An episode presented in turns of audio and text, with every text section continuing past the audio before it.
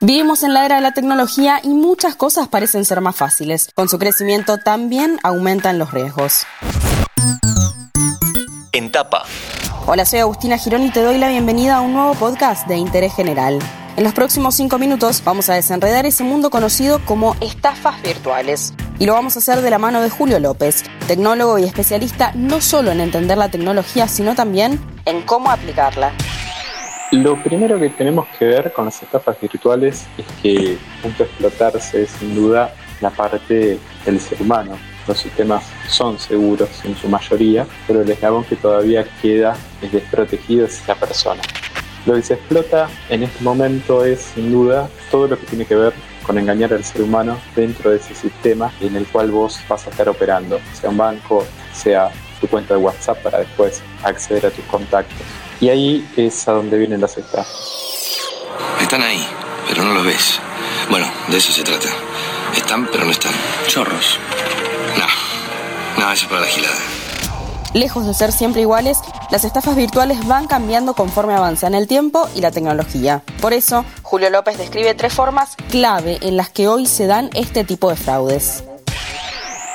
Rubro 1, las que tienen que ver con el acceso a tu cuenta y de ahí engañar a tus amigos o a tus familiares. Si la estafa comienza con un mensaje que te llega de una persona y te dice, hola, soy tu primo, elimina mi contacto anterior y agendate este porque cambié el teléfono. Empieza con eliminar el contacto anterior y anota este nuevo teléfono, a tu primo lo que le pasó es que le intervinieron el mail. ¿Por qué? Porque en el mail es donde residen los contactos que hoy en día tiene tu teléfono. Cuando la estafa comienza con elimina mi contacto anterior. ¿Para qué? Para que te olvides y no tengas tu teléfono a mano. Y agenda este nuevo, ¿sí? es porque lo que le tomaron a tu primo es el mail y ahí residen los contactos. Ahora seguimos con Julio, pero mientras tanto te recuerdo que tenemos un podcast dedicado a la tecnología llamado Login. Ahí hay un montón de episodios dedicados no solo a las estafas, sino también a las formas de tener mayor seguridad en el mundo virtual. Puedes buscar los capítulos en nuestro perfil y ya que andas por ahí, apretar el botón de seguir para no perderte de nuestras novedades diarias. Pero volvemos. Según la descripción del tecnólogo Julio López, de todos los rubros mencionados, el segundo involucra además la usurpación de la identidad. Por eso el consejo es uno y es clave. Si la estafa comienza con hola, ¿cómo andás? Sabes que hace rato que tengo que vender unos dólares muy baratos o con algo que tenga que ver con la profesión que él hace a un precio muy barato. Yo lo que te aconsejo antes de cerrar cualquier tipo de operación es que llamas por teléfono y verificas la voz. Porque ahí sí le pudieron haber robado el WhatsApp. El tercer rubro tiene que ver específicamente con los tokens, un método de seguridad altamente difundido y que es efectivo si se usa de la manera adecuada.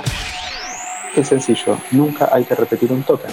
Si te llega un token, alguien te llama y te dice soy de FedEx, tengo un paquete para entregarte, Mercado Libre, tengo un paquete para entregarte, te va a llegar un token ahora para verificar tu identidad. No, los tokens no se leen. Entonces cualquier cosa que tenga que ver con un token, chao, es un problema.